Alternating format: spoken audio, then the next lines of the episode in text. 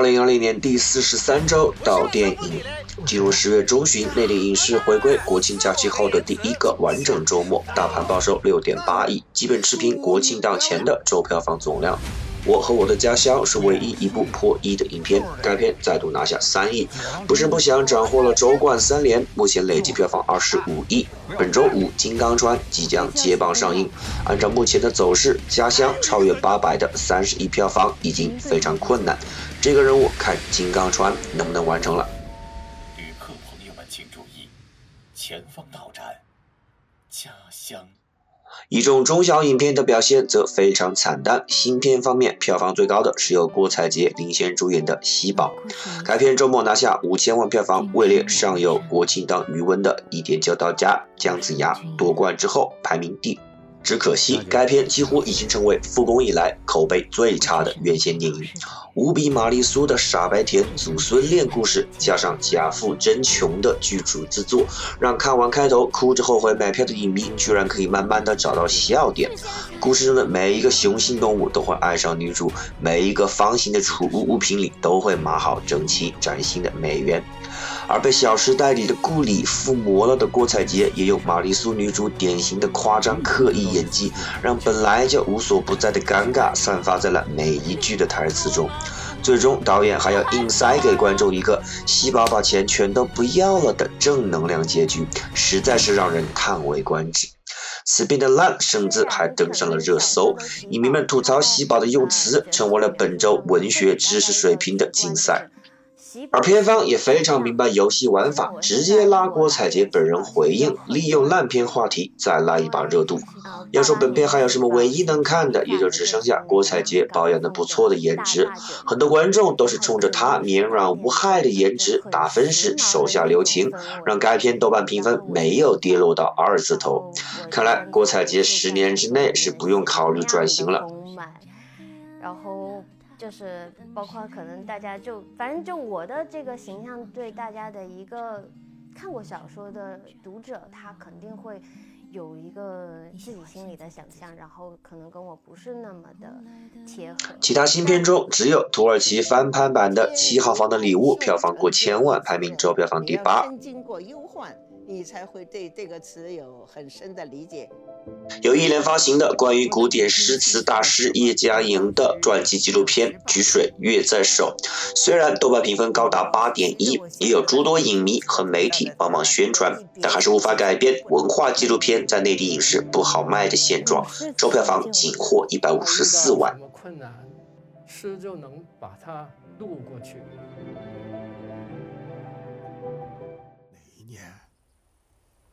都才十七八岁。下面来看看本周新片，十月二十三日上映《金刚川》。今年是抗美援朝战争七十周年纪念，有着拍献礼影片传统的中国影视圈，却似乎都忘记了提前准备这回事情，直接导致本片今年八月才开拍，匆匆忙忙定档十月三十日。之后居然还可以提档一周到二十三日上映，从拍摄到制作到上映，总共不足一百天，实在让人感觉迷惑又好奇。本片由《八佰》的导演管虎、《流浪地球》的导演郭帆以及《绣春刀》的导演陆阳联合执导。三条线的故事，外加剧组内外疏通一切障碍，据说还调动了中国所有能够调动的影视公司一起参与后期制作，让这个三个月出品一部战争大片这样的电影奇迹似乎也拥有了可能性。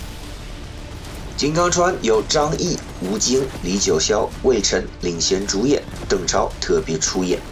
凭借稳扎稳打的发展，张译已经成为了内地影业的顶级男演员。无论是偏文艺剧情的《山河故人》《一秒钟》，还是年度大戏《红海行动》《攀登者》，张译都可以拿出让人信服的角色演技，这也让他逐渐成为国产大片的票房顶流。和张译数次合作的吴京，在《攀登者》的小失利后，一直没有大片上映，潜心筹备《战狼三》。这次请到吴京出山，和本片的契合度非常高。李九霄和魏晨刚刚在《八佰》中已经和观众见过面，此番再度在战争片中露脸，进一步巩固自己的硬汉形象。而演技极度不稳定的邓超的特别出演，则是为本片的话题度和票房更添一份保障。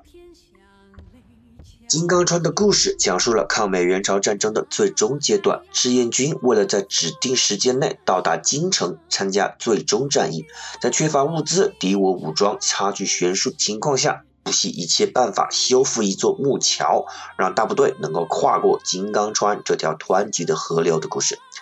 有了八百在前，观众们对于我国拍的战争片的态度一直非常复杂。军迷和历史迷习惯性拿着放大镜找不符合史实的细节，但只要影片质量不算太差，大部分路人观众都会对这种目标明确、情绪明确的影片基本满意，而这又会让一部分影迷产生一种脱离群众的优越感。于是，《金刚川》的前期口碑也是迷之两极分化，一部分没有看过的影迷已经预示了立场。创作周期不符合创作规律，电影必将是赶工的政治任务，情绪绑架意味浓厚。而另一部分看过的影迷则流出了超高的评价，赶工属实，但这同时代表了中国最新进的电影工业体系的合作成果。情绪也属实，但抗美援朝比抗日战争离我们更近一代人，很多影迷的祖父辈都是这场战争的亲历者，再加上疫情之年的国际局势的变化，中美的微妙关关系，这部电影的情绪如果放大了说，甚至可以归类为舆论战的一部分。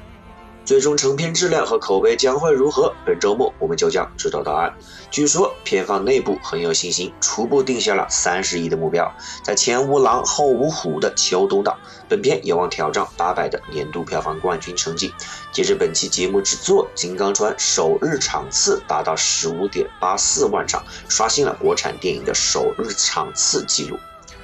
我们预计排片比将在百分之六十以上，推荐格式 IMAX。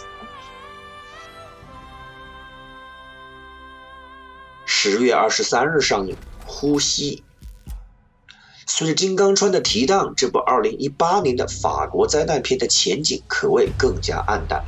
本片最大的看点当属科幻灾难片的设定：一次地震之后，一种来自地底的致命气体吞没了巴黎，幸存者们只能在城市屋顶避难。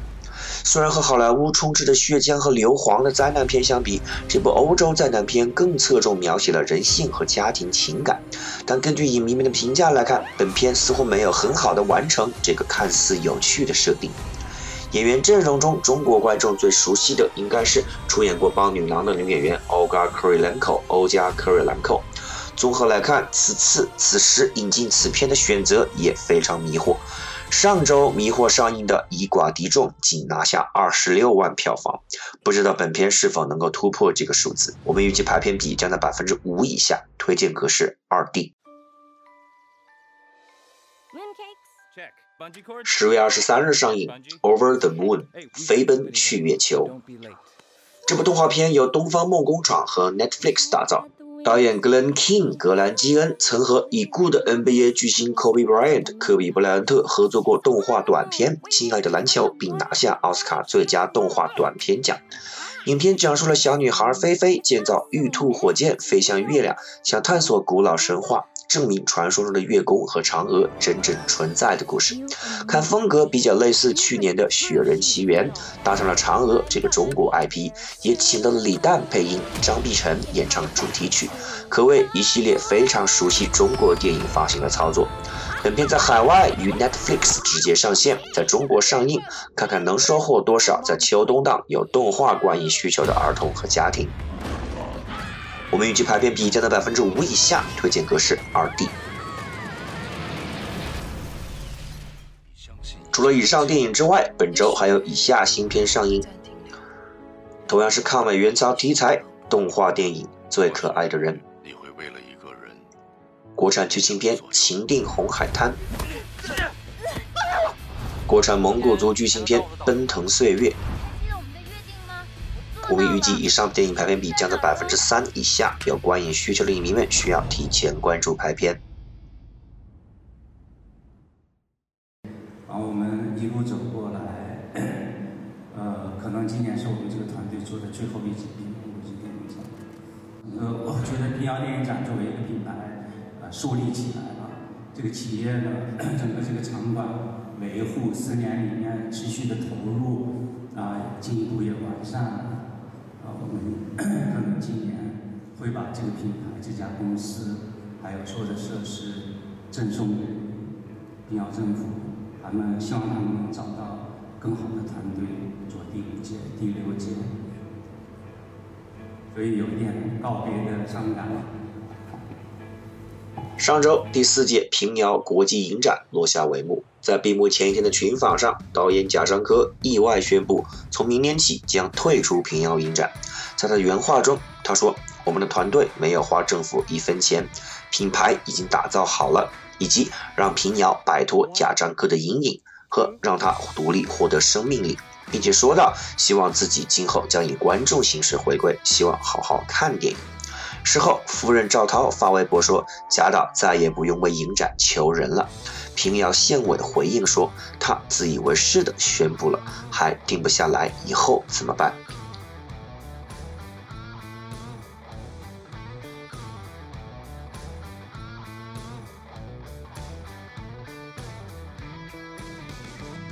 平遥位于贾岛的故乡山西省，隶属于晋中市。平遥古城位于山西中部，被称为是保存最好的四大古城之一。古城的西北角本来是旧厂房的废墟，直到2017年，贾樟柯开始在这里办影展。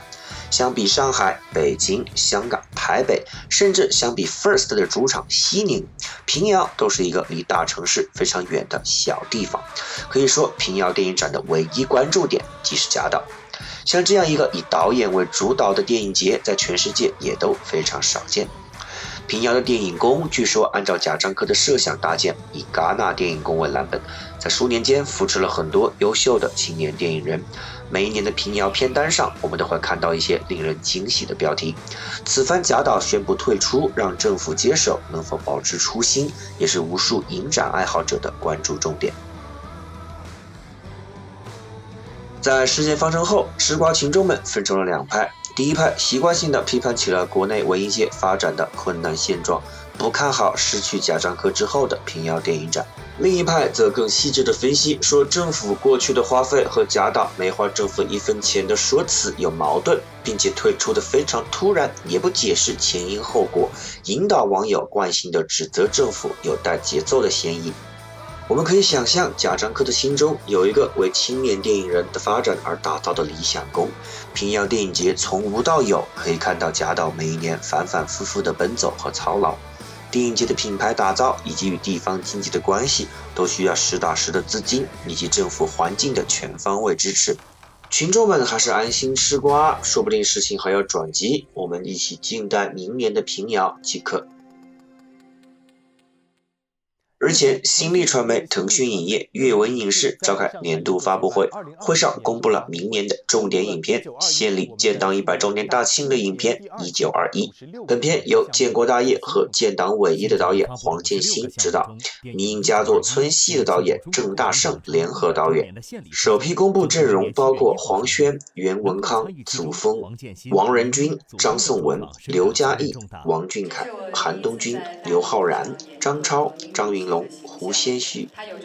女演员倪妮也代表剧组出席了发布会。该片将于二零二一年七月一日上映，也必将是明年的年度重点影片。秋冬档唯一大片《金刚川》必将引爆本周话题，让我们共同关注一下影片的首周表现。我是 Cloud，我们下周继续道一道电影